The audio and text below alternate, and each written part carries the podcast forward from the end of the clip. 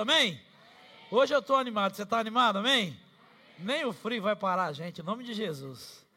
Não vai, amém, né, Cris? Nós estamos juntos, amém. Você podia dizer para quem está do seu lado, mesmo você que não gosta de dizer, você podia quebrar o e dizer só hoje: Deus tem coisas maiores para você, em nome de Jesus. Diz aí, vai, vence o medo. Fica com raiva de mim, mas diz para quem está do seu lado, vai. Fica bravo comigo, mas diz para quem está do seu lado: Deus tem coisas maiores para você. Deus tem coisas maiores para você, Marcão. Aquele PG que está abrindo lá, glória a Deus. Sabe, se você não está entendendo nada disso de coisas maiores, é porque talvez você não frequente habitualmente as nossas celebrações, e desde março nós estamos aprendendo, e Deus colocou no meu coração uh, uma série que tem esse tema, coisas maiores. E porque desde março que nós vamos ministrando, Deus vai falando ao nosso coração, e nós fazemos pausas para celebrar o aniversário da igreja, fizemos pausa semana passada para receber o pastor Rodrigo, né? às vezes a minha agenda, eu não estou aqui, mas nós vamos até o fim, agora no começo de junho, nós vamos terminar essa série de coisas maiores, porque talvez é tanta informação, e eu estava pensando sobre isso, e falando com Deus, Deus, por que, que dessa vez eu não consegui fazer na sequência, domingo por domingo? E uma das respostas que Deus colocou no meu coração é, meu filho, é muita informação para tomar, é muita, informação para você receber de uma vez só. É muita, muita mudança e muito desafio para você absorver de uma vez só. Então, a minha oração é que você esteja, ah, eu vou usar essa expressão, digerindo em doses homeopáticas aquilo que Deus tem colocado para você. Porque realmente essa série de mensagens, baseada num livro que eu já recomendei aqui nas minhas redes sociais, vou recomendar no final da, da série de mensagens, nossa livraria vai disponibilizar, ela tem mexido demais comigo. Tem me impactado pessoalmente, como, como homem, como marido, como pastor, como pai. E eu espero que faça o mesmo efeito na sua vida.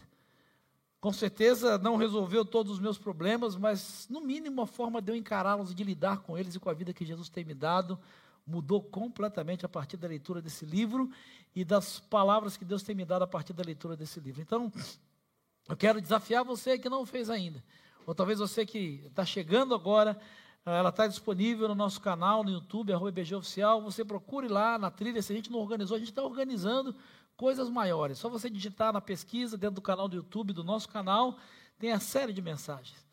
E você que está desde o começo com a gente, sabe que nós estamos conversando sobre a vida, ou baseados na vida do profeta Eliseu. E se você está seguindo passo a passo, se você pelo menos está acompanhando passo a passo, eu imagino que talvez como eu, você já tenha queimado os arados, você está cavando poços, você aprendeu que precisa trabalhar com aquilo que você tem e não ficar esperando o teu ideal. E talvez até mesmo depois da última palavra você está encharcado por ter mergulhado no Jordão. Se você não entendeu nada do que eu disse, tem que ouvir a série de mensagens. São atitudes, são passos que nós aprendemos na caminhada do profeta Eliseu e que nos ensinam como viver uma trajetória de coisas maiores. De deixar de ser alguém que vive uma rotina sem sentido, uma vida sem propósito e viver o melhor do que Deus tem para a sua vida. Mas o que a gente percebe é que quando a gente começa a buscar uma vida de coisas maiores, Ainda assim, por mais que a gente cumpra todos os passos, muitas vezes nós somos tentados a desistir. Eu não sei você, mas eu algumas vezes já fui tentado a desistir. Talvez você já tenha sido tentado, ou tenha pensado em desistir da sua paixão por Deus, uma frieza espiritual. Talvez você tenha pensado em desistir do seu casamento. Talvez você tenha pensado em desistir de orar pela conversão dos seus familiares, amigos, você tenha pensado em existir. Talvez, apesar de crer que uh, são coisas maiores que Deus tem para você, você talvez já tenha pensado em desistir. Talvez por coisas simples, ou talvez não tão simples assim. Talvez você ia bem, caminhava bem, até que um comentário doloroso feriu seu coração e te fez pensar em desistir. Talvez a acomodação nas vitórias, a coisa ia tão bem, ia tão bem, Deus foi abençoando e foi dando tão certo, que você, como a gente costuma dizer, sentou em cima das suas bênçãos. E perdeu o foco, perdeu a essência. E quando se deu conta, você tinha perdido tudo que Deus tinha para você. Talvez você tenha se acostumado com as bênçãos de Deus e até tenha achado que Deus te abençoar é quase que uma obrigação dele. Isso fez com que você tenha desistido de viver o maior que Deus tem para você e tenha se acomodado e se acostumado. Talvez o seu coração tenha se esfriado. Talvez você não saiba nem quando aconteceu, mas só aconteceu. Talvez nesse processo de buscar coisas maiores de Deus, em algum momento em que talvez você nem consiga identificar, você apenas ligou o piloto automático e perdeu a sua intencionalidade. E começou a viver por viver. Estar na família por estar, ser pai, mãe, marido, filho, esposa, por ser, ser um profissional, trabalhar porque trabalha, vir à igreja porque vem, servir porque serve. Sabe, eu tenho uma boa notícia para você nessa noite. Deus já tem um plano para recuperar qualquer coisa que você perdeu muito antes de realmente você perder isso. Deus já tem um plano para recuperar tudo o que você perdeu, ou qualquer coisa que você tenha perdido, muito antes de você perder isso. É sobre isso que eu quero compartilhar com você nessa noite. Recupere a sua paixão. Se você quer viver as coisas maiores que Deus tem preparado para você e que nós cremos nela, nelas, aquilo que os nossos olhos não viram, nossos ouvidos não ouviram e nem passou pela nossa mente, e a Bíblia diz que Ele tem preparado para nós que o amamos, Talvez seja tempo de, nessa caminhada que nós temos trilhado, você recuperar a sua paixão. E eu quero pedir que para isso você abra a sua Bíblia, por favor, no segundo livro dos Reis, no capítulo 6. Segundo livro dos Reis, capítulo 6, versos de 1 a 7. Abra, por favor, a sua Bíblia, acesse a sua Bíblia, conecte a sua Bíblia, baixe rapidinho, faça o download de uma Bíblia. E se você esqueceu a sua Bíblia, não tem a Bíblia aí, né? se você não tem Bíblia, você pode nos procurar no final, nós vamos dar uma Bíblia de presente para você. Mas você esqueceu a sua Bíblia, nem ligou, nem sabe onde ela está, você pede perdão a Jesus e misericórdia a quem está do seu lado e diz assim: presta a Bíblia aí, velho. Você se encostou no seu marido, na sua esposa, seu namorado, que ele sempre traz, diz assim: ó, tem misericórdia aí. Presta a sua Bíblia aí, irmão. Tem uns irmãos que já ficam até com vergonha, né? Pega a visão, irmão, eu vou fazer isso de vez em quando. Você tem que ter a sua Bíblia para anotar nela, seja digital ou de papel, para marcar, enfim, porque essas coisas você precisa lembrar durante a semana. Eu tenho certeza que Deus vai continuar a falar o teu coração, porque Ele não precisa de mim para falar para o seu coração. Meu papel aqui é dar o caminho das pedras. Meu papel aqui é sinalizar. Mas nós somos um grupo de centenas de pessoas aqui presencialmente no campus online muito diferentes. Eu tenho certeza que existem coisas que Deus vai falar diretamente e vai continuar ao longo da semana a falar para o seu coração. No momento que você abrir a sua Bíblia, talvez nesse texto e anotações que você fizer, ele vai dizer coisas que ele não disse para mim, mas que ele quer dizer só para você. Segundo Reis capítulo 6, versos a partir do verso 1, diz que os discípulos dos profetas disseram para Eliseu: Como vês, o lugar onde nos reunimos contigo é pequeno demais para nós. Vamos ao Rio Jordão, onde cada um de nós poderá cortar um tronco para construirmos ali um lugar de reuniões. E Eliseu disse: Podem ir.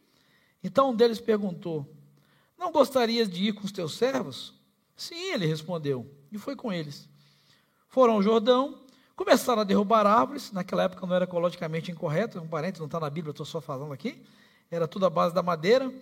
Quando um deles estava cortando um tronco, o ferro do machado caiu na água. E ele gritou: Ah, meu senhor, era emprestado. O homem de Deus então perguntou: Onde caiu? Quando o homem lhe mostrou o lugar, Eliseu cortou um galho e o jogou ali, fazendo o ferro flutuar e disse: Pegue-o. O homem esticou o braço e o pegou. Que Deus abençoe a sua palavra e que o Espírito dele aplique de uma forma muito poderosa para o meu e para o seu coração nessa noite essa palavra em nome de Jesus. Recupere a sua paixão. Um texto que você olha assim e diz: o que, que tem nesse texto? Quem já não perdeu alguma coisa? É, esse camarada deu sorte que ele tinha um profeta que conseguiu recuperar. Quem já não perdeu? O que, que isso aqui tem a ver com a minha vida? O que, que isso aqui tem a ver com a minha história? Sabe? É interessante a gente entender o contexto. Eliseu já era um profeta sênior, profeta master. Né? A gente acompanha a caminhada de Eliseu desde o momento que ele empurrava uma carroça de bois, uma, um arado de bois. Mas agora, depois de alguns anos, Eliseu já é um profeta experiente e ele supervisionava um seminário de jovens profetas. Esse é o contexto. E aí é interessante porque eles veem a necessidade de construir um espaço maior, o trabalho está crescendo, então vamos construir um galpão, né, e vamos trabalhar nisso, e na época tudo era base da madeira, Não era como hoje, você vai construir três, três salas, né, Paulão, Sérgio? A gente precisa de ferro, precisa de aço, cimento, precisa de engenheiro, arquiteto. Né? Naquela época era um pouco mais simples, precisava de madeira. Então eles dão a ideia, vamos cortar madeira, vamos. E eles dizem, vamos, vamos com a gente, e o Eliseu resolve ir. E é interessante que nesse processo, aquilo que movia o trabalho deles, que era o machado, que cada um deles precisava para fazer a sua obra, ou fazer o seu papel, e realizar aquilo que era preciso para que toda a obra acontecesse, um deles, talvez na força lá, porque estava mal encaixado, a Bíblia não diz, mas no movimento de cortar a árvore, a cabeça do machado voa e cai dentro do rio. Já aconteceu isso com alguém aqui, não? Já aconteceu com enxada comigo, né? com toda a habilidade que eu tenho. Eu não sei se foi pegadinha, no meu primeiro ministério, a gente construindo um templo de uma congregação, né? Então você imagina isso há 25 anos atrás, 27 anos atrás, aquele chassi de frango, né? com 20 e poucos anos, carioca, e a turma lá acostumada, canteiro de obra, disse: Eu vou ajudar, eu sou pastor, mas eu vou ajudar. E aí eu fui fazer a massa, e fui fazer a massa. E quando eu fiz que eu levantei a enxada, quando eu voltei para bater, só tinha o toco. Tuc! Eu só olhei, mas não tinha acertado a cabeça de alguém. A turma rindo. Eu até hoje eu não sei se foi pegadinha ou se foi falta de habilidade, de jeito. Mas o que eu sei é que o texto fala que aconteceu isso com esse camarada. E o que é pior, cai dentro de um lugar e ele não sabe como pegá-lo. O texto não diz se ele não sabia nadar, por que razão, mas ele não sabe. Na pior das hipóteses, ele foi descuidado, mas ele estava trabalhando. Não foi, não foi relaxamento, não foi preguiça, não foi desleixo, ele estava fazendo o que ele tinha que fazer. Ele estava realizando aquilo que, aquilo que ele tinha que realizar e que ele se propôs a realizar. Mas quando ele se deu conta, ele tinha perdido a sua ferramenta de trabalho. Sabe, isso é muito parecido. Muitas vezes com a minha história, com a sua história, na busca de coisas maiores. A gente acaba, quando menos se dá conta, se perdendo de Deus perdendo a paixão por Deus, perdendo a paixão pela nossa família, perdendo o sentido, perdendo o propósito, perdendo a motivação, perdendo a inspiração. A gente não se dá conta, não sabe direito por que aconteceu. Quantos de nós já não nos sentimos assim? Sabe, aí o profeta vira para ele e pergunta: onde caiu? E o que o rapaz faz é mostrar. E a resposta é mais inquietante ainda, né? Porque o profeta podia ter dito: levante o machado. Podia ter feito um negócio sobrenatural, chegar nas águas e mover as águas, fechar o olho, a água abrir e ele passar. Já tinha acontecido, né? Deus podia fazer de novo. Quem abriu uma vermelha, o que era o rio Jordão? Mas é interessante a forma que Deus usa, porque ele corta um galho. Eu imagino a cara daquele sujeito. Eu gosto de ler a Bíblia assim, porque é vida real. Se eu fosse um seminarista, eu disse assim: Eu perdi o machado, caiu, olha onde é que está ali? Está ali. Aí ele vai lá, corta um galho e joga. Diz: Além de perder o machado, está poluindo o rio. Em vez de me ajudar, em vez de ajudar a pegar o meu machado, vai jogar um galho dentro da água. Isso não faz sentido nenhum. Mas qual é a surpresa do camarada, que aquilo que parecia não fazer nenhum sentido, quando o homem de Deus, o profeta Eliseu, joga uma, a, a, o galho dentro da água, o que, que acontece? machado boia. Sabe, se a gente for parar para pensar na perspectiva de Eliseu, é até um milagrezinho, mais ou menos. Ah, pastor, é. Pô, o cara tinha ressuscitado o filho da sunamita. Já pensou nisso? Cara tinha, já tinha vi, vi, vivido a experiência de ser instrumento de Deus para ressuscitar o morto. Depois de ressuscitar o morto, fazer uma cabeça de machado boiar. Primeira coisa que eu quero dizer a você nessa noite, sabe o que isso ensina para mim e para você? Eu não sei aonde você se perdeu, onde você perdeu a sua paixão, mas guarde uma coisa na perspectiva de Eliseu. O fato de depois de ter ressuscitado o filho de uma sunamita, ressuscitado uma criança, e agora ter que fazer o machado boiar, mostra que Deus não está presente apenas nas suas lutas e crises mais épicas e impossíveis que podem alterar o rumo da sua vida. Mas Deus também está presente, supervisiona as coisas cotidianas e rotineiras e simples da sua vida. Deus não está presente só nos momentos em que talvez é simplesmente impossível fazer qualquer coisa. Mas Deus está presente na sua vida, mesmo nos momentos que parecem mais simples. E talvez as respostas não sejam nem tão complicadas. A questão é que aquele moço perde a sua paixão. Ele perde aquilo que o movia e que o fazia trabalhar. Porque sem a cabeça do machado ele não podia fazer mais nada. Talvez é assim que você já tenha se sentido, talvez esteja se sentindo hoje. Talvez você perdeu a motivação, a paixão, o amor por Jesus, aquela, aquela, aquela motivação que você tinha para algo que Deus colocou para você está esfriando. Como recuperar a sua paixão, manter o foco e continuar? Esse texto ensina duas coisas preciosas que eu quero, preciosas que eu quero dividir com você nessa noite. Sabe a primeira delas? Se você quer recuperar a sua paixão e não se perder de Deus, não perder o foco, não perder a sua paixão no caminho das coisas maiores, clame a Deus por isso. Quando eu olho para esse texto, eu fico imaginando a cara daquele, daquele jovem, daquele rapaz, seminarista, e a única coisa que ele consegue fazer é clamar. Né, o texto não dá detalhes, mas provavelmente, se desse para ele entrar, nadar e lá e buscar, ele tinha corrido e pum.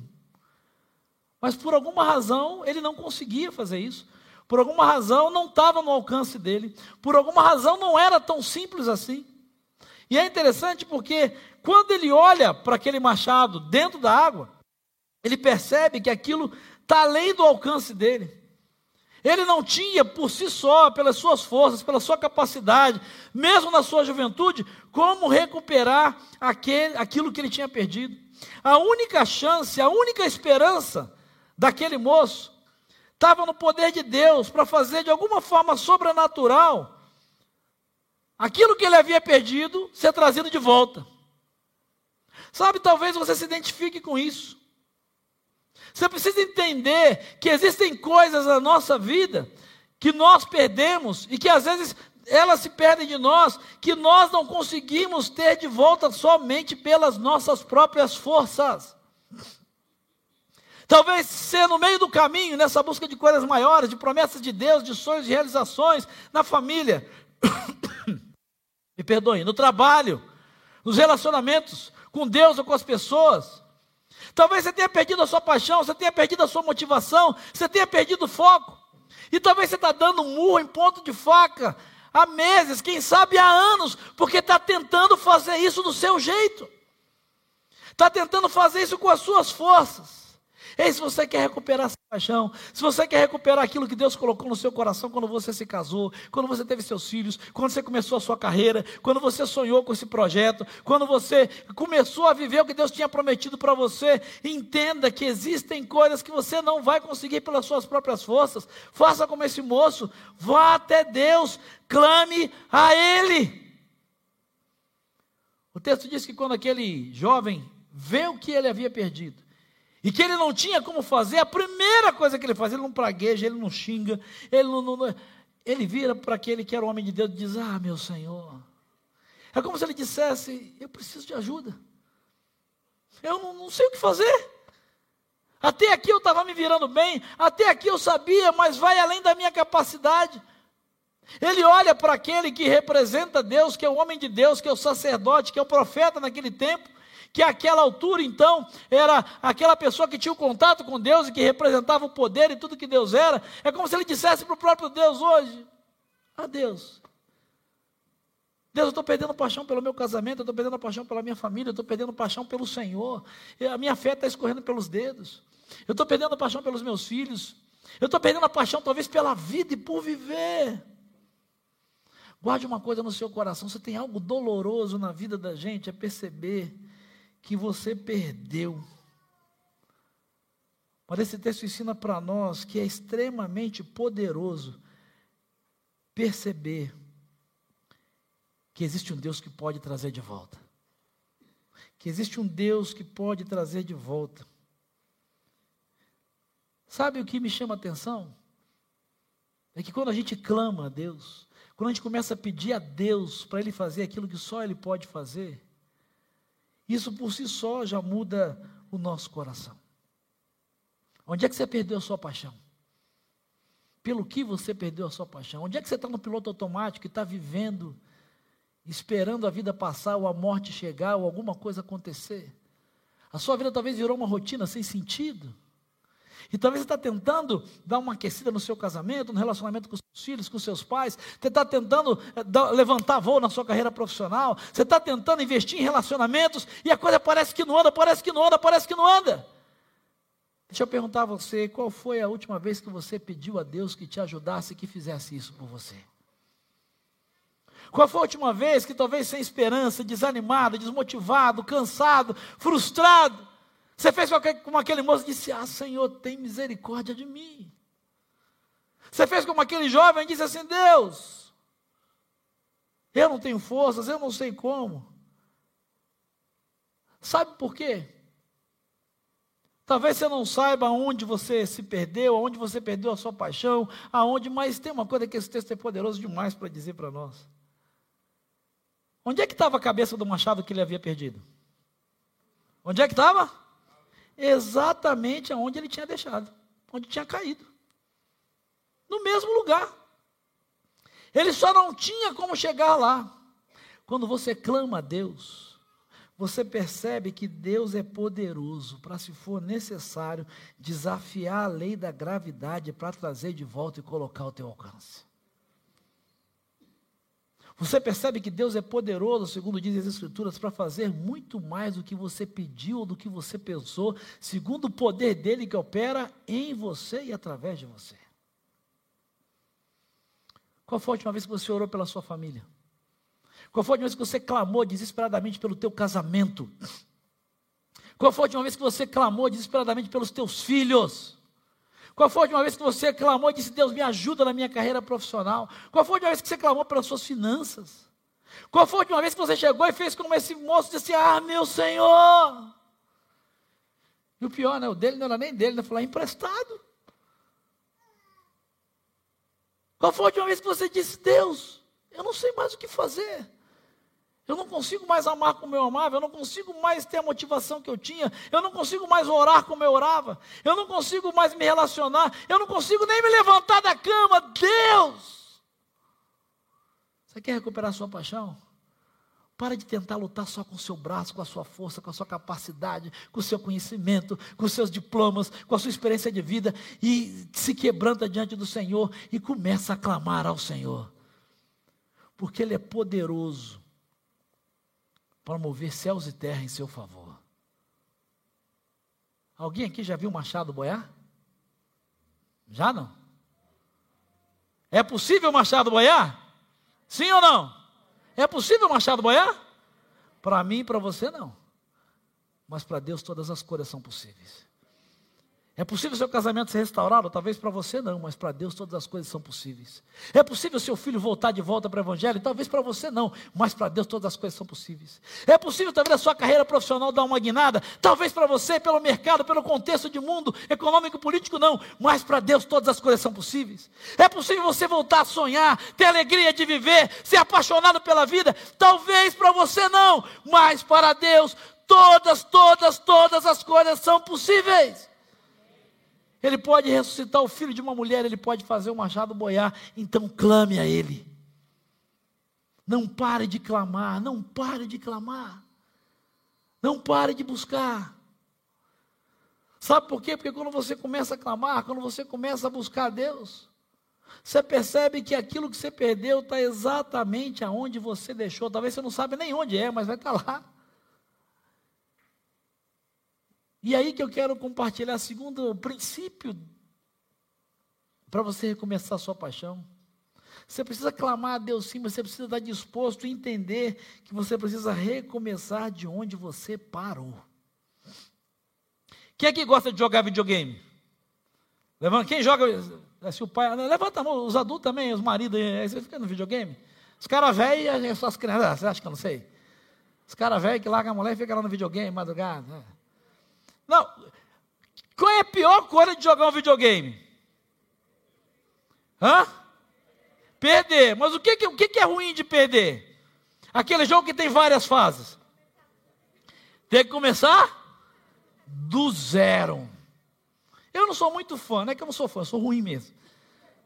Eu já tentei, juro que eu tentei. Mas depois de ser humilhado pelo meu filho, eu tive vergonha na cara e falei: não, você vai continuar me respeitar, não vou te dar essa ousadia. Não, eu comprei um jogo de futebol para ele, ele, todo dia, vamos jogar, eu ia, vamos jogar, eu ia. Eu falei, cara, você não quer jogar, você quer me humilhar. Porque eu, eu sou da geração que tem que olhar para ver onde está o X e a bolinha no controle. Quando eu fui olhar, ele já fez o gol. E aí eu olho para cá dele. Né, Lucas? Está na câmera. Jesus te abençoe. Eu te amo também. Os filhos são assim, né? Está lá na câmera. Agora, eu gosto de videogame, gosto. Mas eu gosto daqueles, além de serem mais fáceis, daquele quando você perde, você volta naquela fase. Não é? Naquela fase. Mas tem um videogame criado no inferno. Não, porque não é de Deus o troço desse. Eu já joguei. Que você vai, vai. Quando você está, você perde, você volta para o início do jogo. Não, a gente peca. Eu já pequei. Eu quero confessar. Esse troço é criado no inferno. Você joga, joga. Agora vai, tum. Volte ao início do jogo. Eu não acredito. Aí eu gosto mais daqueles que, pelo menos eu volto nessa fase. Eu cheguei até aqui, eu não vou perder o que eu conquistei até aqui pela questão de respeito com a terceira idade. Eu não sou terceira, estou na segunda, mas é uma questão de respeito com quem tem que olhar o controle na bolinha do X lá. Sabe, na vida com Deus é do mesmo jeito. Olha a pergunta que o Eliseu faz para aquele moço. Quando ele diz, ah, meu senhor, ele pergunta o quê? Olha aí na sua Bíblia. O que, que ele pergunta para o moço? Fechou a Bíblia, né, irmão? Vigia. Falei para deixar a Bíblia aberta. O que, que ele pergunta? Onde caiu? Aí você olha assim. O que, que isso significa? Sabe o que, que Deus quer ensinar para nós aqui? Você não precisa voltar ao início do jogo quando comete um erro. Quando você perde o seu foco. Ou quando você anda na direção errada. O que a Bíblia quer nos ensinar, o que essa história de Eliseu quer ensinar para mim para você, é que se você quer recuperar sua paixão, você precisa clamar pela graça de Deus, pelo poder de Deus, mas pela graça de Deus você precisa apenas voltar a identificar aonde você se perdeu de Deus. Você não precisa ser salvo de novo, se batizar de novo, não. Não. Sabe, o Evangelho de Jesus é poderoso. Talvez é se lembrar onde você se perdeu. Talvez foi numa crítica que fizeram a você. Talvez um e-mail mal criado que você recebeu e ali a sua vida parou. Talvez um comentário doloroso. Talvez uma rotina religiosa que você não percebeu. Quando você viu, você, você, você, você era crente porque sua família era e você nunca teve experiência com Jesus. Talvez você se perdeu quando tudo começou a dar certo na sua vida. Talvez você se perdeu com uma vida muito abençoada e você se dá conta que foi ali que você se perdeu de Deus, a pergunta que eu quero fazer para você é: onde você se perdeu? Onde caiu a sua paixão? Sabe, para recuperar a sua paixão, você não precisa voltar lá na estaca zero. E você não tem que viver tudo que você vivia antes, você não tem que fazer toda a caminhada, você precisa retomar de onde você parou. Porque aquilo que foi conquistado pela graça de Deus na sua vida, aquilo que Deus de graça e por graça, Ele, pela graça dele, mantém para você. A pergunta que Deus está fazendo é aonde? Ah, eu tenho que voltar de novo fazer a classe dos catecúmenos. Alguém sabe do que eu estou falando? No tempo da pastora Ana era catecúmenos, não é do meu tempo. Pastor Flávio, pastora Ana. Se você não sabe o que é isso, pergunte para alguém que tem bastante tempo de igreja. É a classe de preparação para batismo antigamente. Tem uns caras novinhos, né, Joe? Quem lembra disso aí? Você não tem que ir lá de novo no beabá da fé. Você não tem que ir lá de novo, não. De onde, onde você caiu? Você está disposto a participar plenamente com Deus para que você pegue isso de volta? Sabe, é interessante porque Deus tem poder para fazer o machado flutuar. Mas Ele quer saber de você aonde caiu, o que, que a gente precisa tratar. A minha vida inteira, não, não é a sua vida inteira. A gente precisa cuidar daquilo que roubou a sua paixão. Daquele momento, daquele fato, daquela dor que roubou a sua paixão, que fez você mudar e desistir.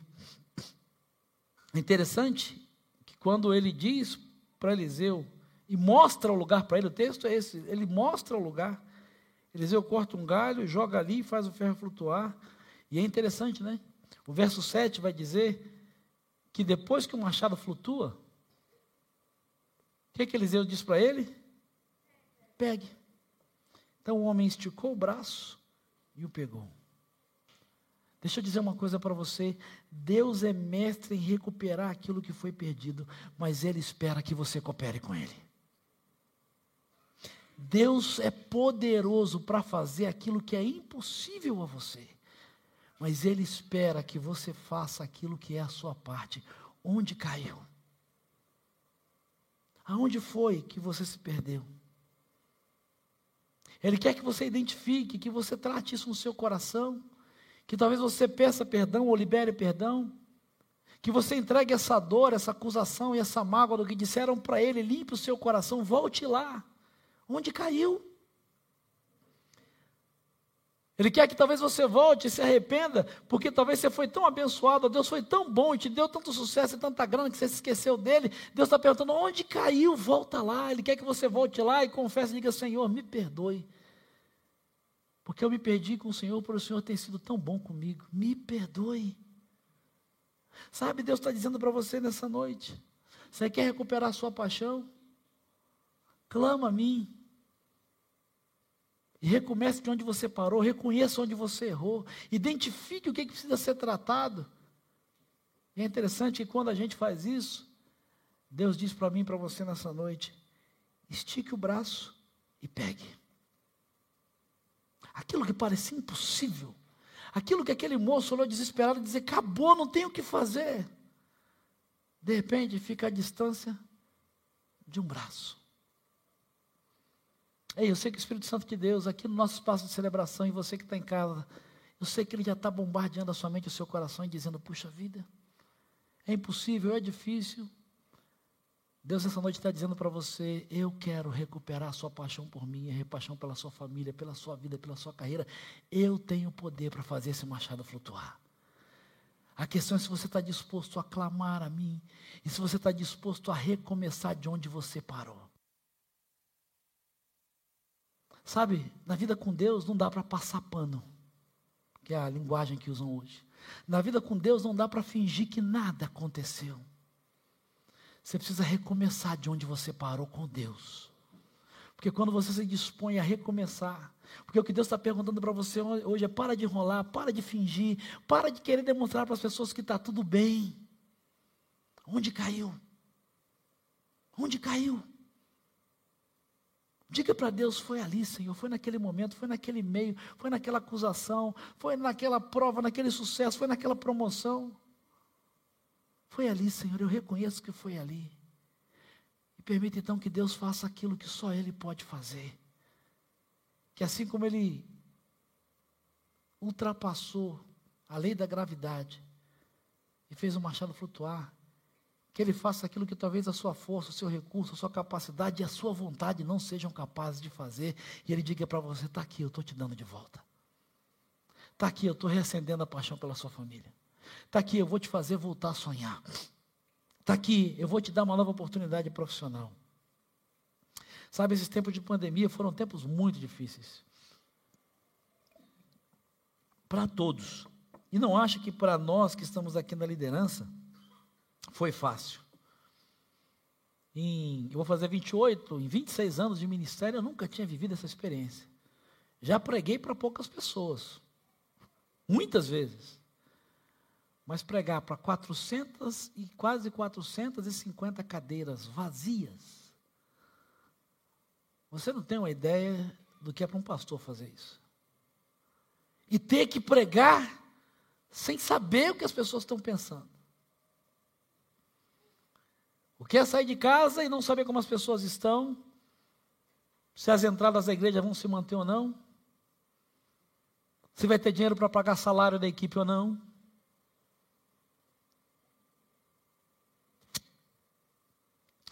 Quando eu me dei conta, mais ou menos a metade da pandemia, a minha cabeça estava dando nó. Eu não tinha me dado conta. Na verdade, a minha esposa percebeu isso. E para mim, aparentemente, eu achava que estava tudo bem. Eu estava fazendo, eu estava fazendo, eu vinha, eu pregava, fazia as lives, a gente fazia. Eu achava até que estava tudo bem. Até que um dia ela falou assim: Você não está bem. Eu falei: Não, estou ótimo. Ela falou: Você não está bem. Ela falou assim, em outras palavras, né? Você precisa cuidar de você. E quando a gente é casado há muito tempo, a esposa não precisa falar muita coisa, né? E eu parei para pensar, eu comecei a olhar para dentro de mim, eu estava no piloto automático. Eu pregava, fazia as lives, ia para o escritório, trabalhava, fazia os projetos, mas eu estava simplesmente fazendo. Talvez por medo, talvez por responsabilidade, talvez por obrigação, talvez por pressão. Mas eu tinha perdido aquela paixão, eu tinha parado de sonhar. Sabe, quando eu fui estudar esses textos esses dias, eu me lembrei dessa história. Quando Deus usou a Cláudia para dizer assim: você precisa se cuidar, você precisa parar, porque você perdeu e nem se deu conta. Aquele homem ainda se deu conta, o jovem. Eu não tinha me dado conta. Mas sabe o que é maravilhoso? Nesse processo, eu sou marido de uma psicóloga, não tenho nenhum problema com psicologia, nada disso, mas nunca tinha imaginado que eu ia precisar de ajuda. E a minha esposa falou duas coisas primeira é, você precisa de ajuda. E a segunda, eu não posso te ajudar. Antes que você falou, eu não posso te ajudar. Eu sou a sua esposa. Ela falou, até porque eu faço parte disso tudo aí. em 26 anos de ministério, eu nunca imaginei que fosse precisar disso. E eu fui procurar ajuda profissional. Fiquei meses fazendo terapia com pastor, um psicólogo lá de Campos. E sabe o que foi maravilhoso? Na verdade, eu estou querendo até voltar. Foi tão bom que eu estou querendo voltar, de verdade. E que naqueles encontros que eu tinha toda semana, era como se Deus usasse o Paulo Arthur, o doutor Paulo Arthur, para me dizer, Marcelo, onde caiu? E é um cristão, eu recomendo, caso você procure psicólogos, terapeutas, procure cristãos, porque a ferramenta é psicologia, mas o pressuposto de fé é o mesmo. Ele dizia, porque lá eu não era o pastor Marcelo, eu era o Marcelo, esposo da Cláudia, pai da Tanaí e do Lucas, que era pastor, que fazia. E a cada conversa, cada pergunta, cada momento, de cada semana, é como se ele dissesse, ele dizia, cara, ora, clama, eu dizia, eu estou orando. E cada encontro é como se ele, ele me ajudasse a dizer assim, onde é que caiu? Eu lembro que nas primeiras sessões era como se ele dissesse, eu não sei, eu não faço a mínima ideia, eu nem sabia que eu tinha perdido. E a cada conversa ele me mostrava que eu tinha perdido muito mais do que eu imaginava. Eu estava seco. Eu estava definhando por dentro.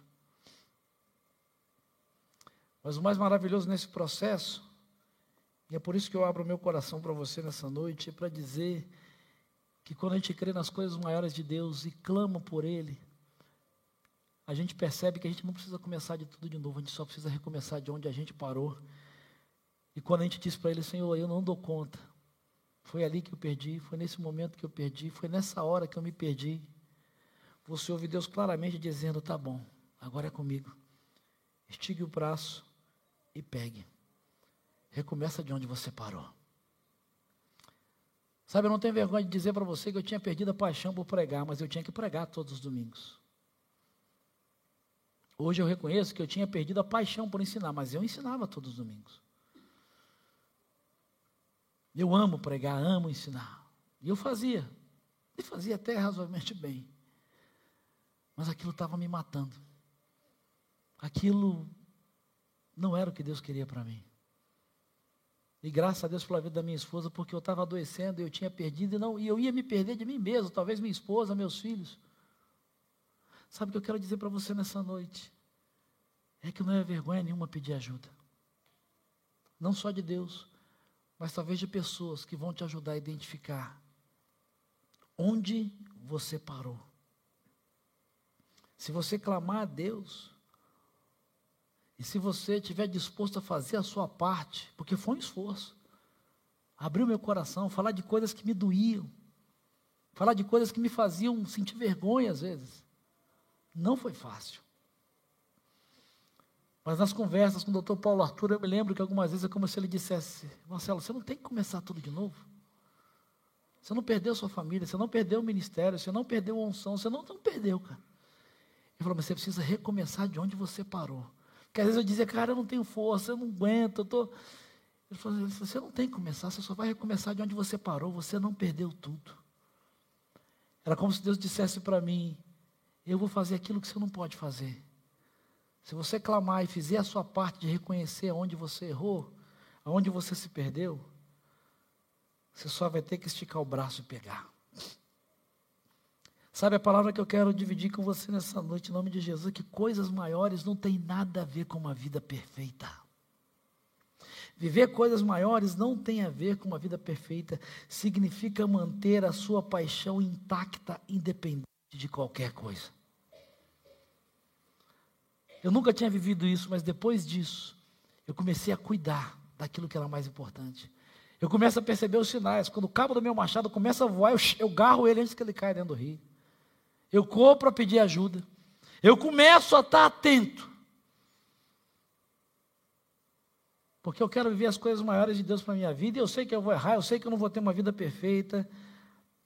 Mas eu não quero manter, ou eu não quero perder a paixão por Deus e por aquilo que Ele me pediu e me mandou fazer. Ser um bom marido, um bom pai, um bom filho, pastor mais ou menos,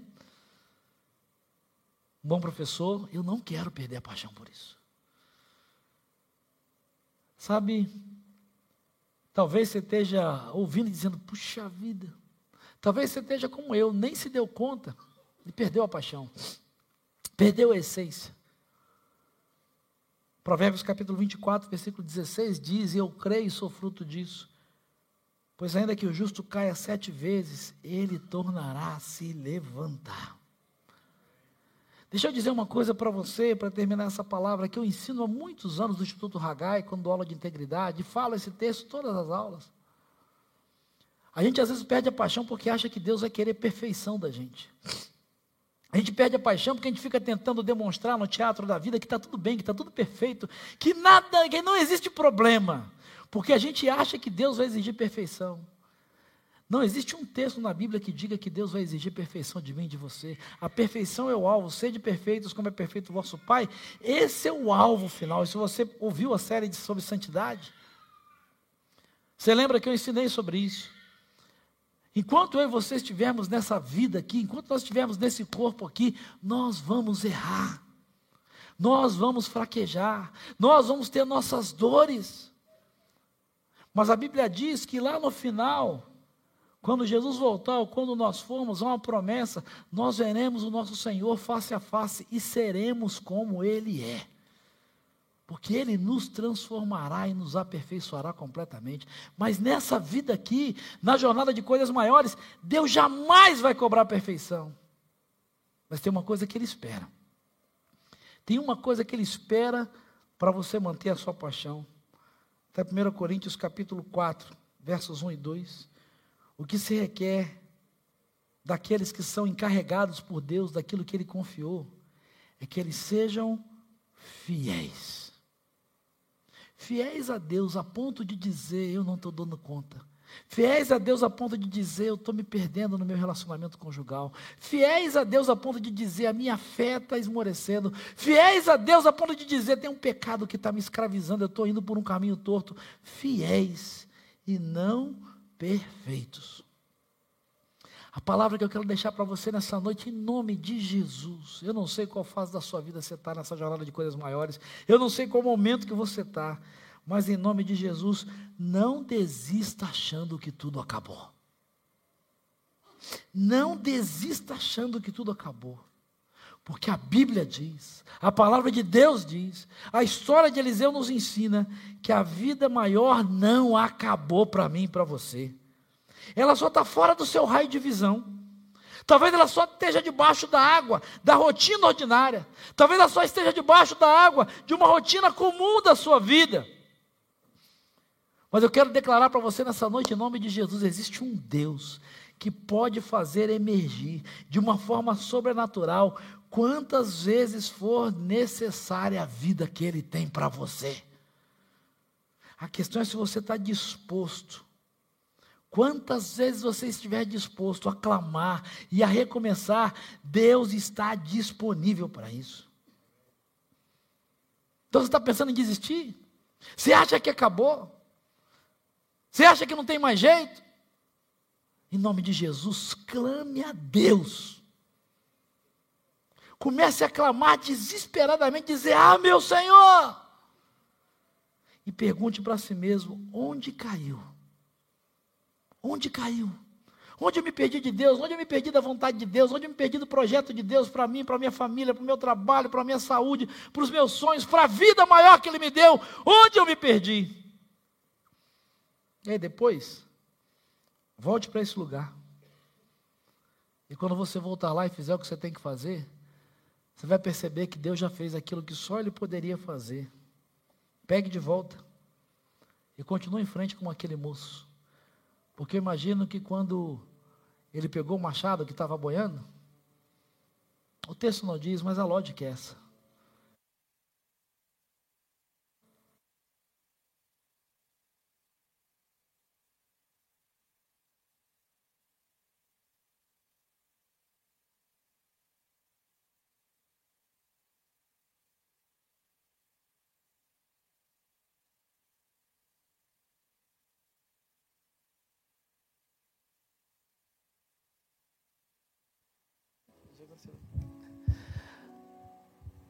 É desse jeito. Recomeça de onde você parou. Pega a visão. Eu imagino, até para edição isso vai facilitar. Eu imagino que foi desse jeito mesmo. Que quando ele clamou pelo profeta, e o profeta perguntou: onde caiu? Aí ele disse: ali, ó. Exatamente ali que caiu. E aí o profeta fez aquilo que só Deus pode fazer, foi usado por Deus. O profeta diz: vai lá e pega.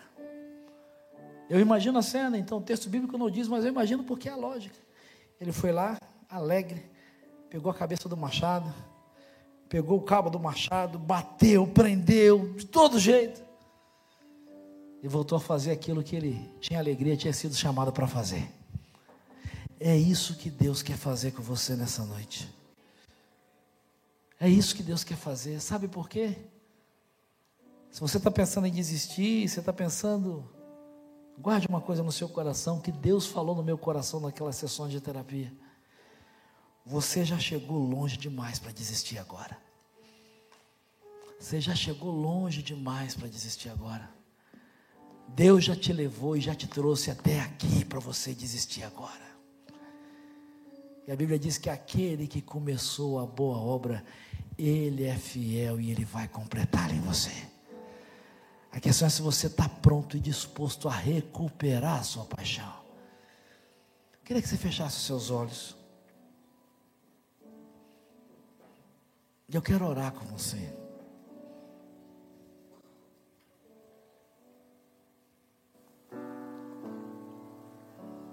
Tem alguma área da sua vida? Tem algo que você está pensando em desistir? Ou talvez tenha até desistido já?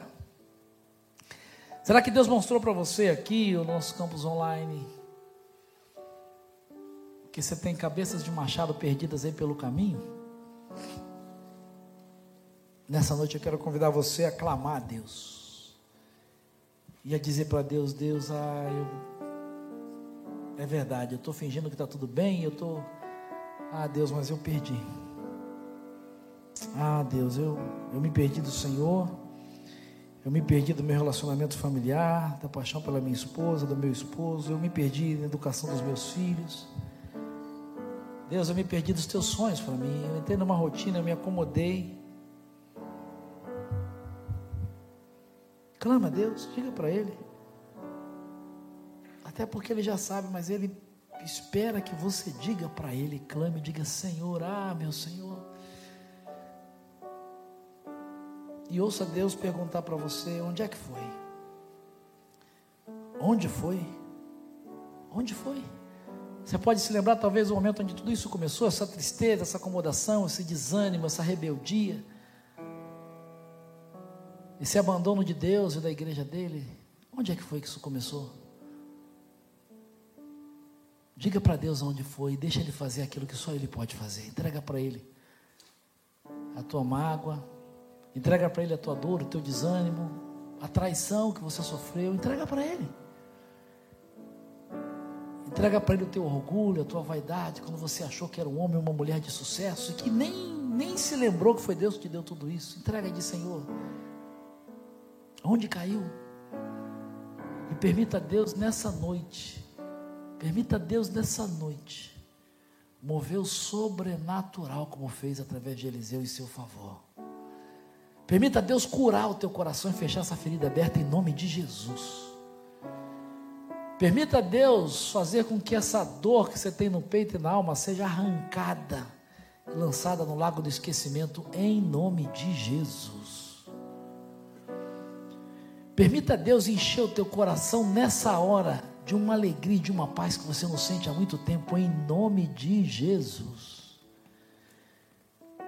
Permita Deus abrir o seu coração e a sua mente para voltar a sonhar. Permita Deus fazer aquilo que só Ele pode fazer. E ouça Deus dizer para você nessa noite: pegue, eu estou te devolvendo. Pode pegar, eu estou te devolvendo. Ouça Deus dizer para você: eu estou devolvendo o teu casamento. Estique o braço, vá atrás. Eu estou devolvendo os teus sonhos. Corra atrás, volte a sonhar. Eu estou devolvendo a sua carreira. Trabalhe, batalhe. Ouça Deus te dizer: Eu estou devolvendo a sua fé. Creia em mim, porque você não tem ideia do que eu tenho preparado para fazer em você através de você. Ouça Deus dizer: Você não é, mas eu sou. Você não pode, mas eu posso. Você não tem, mas eu tenho. E eu decidi liberar sobre a tua vida coisas maiores. Oh Deus, em nome de Jesus, que o teu Espírito faça aquilo que só o Senhor pode fazer. Nós estamos aqui clamando e reconhecemos que não sabemos, não temos forças, e reconhecendo que até pensamos em desistir. Nós estamos aqui com aquele moço, por razões e motivos diferentes, dizendo: Ah, meu Senhor. Obrigado, porque essa frase é suficiente para o Senhor entender aquilo que nós precisamos.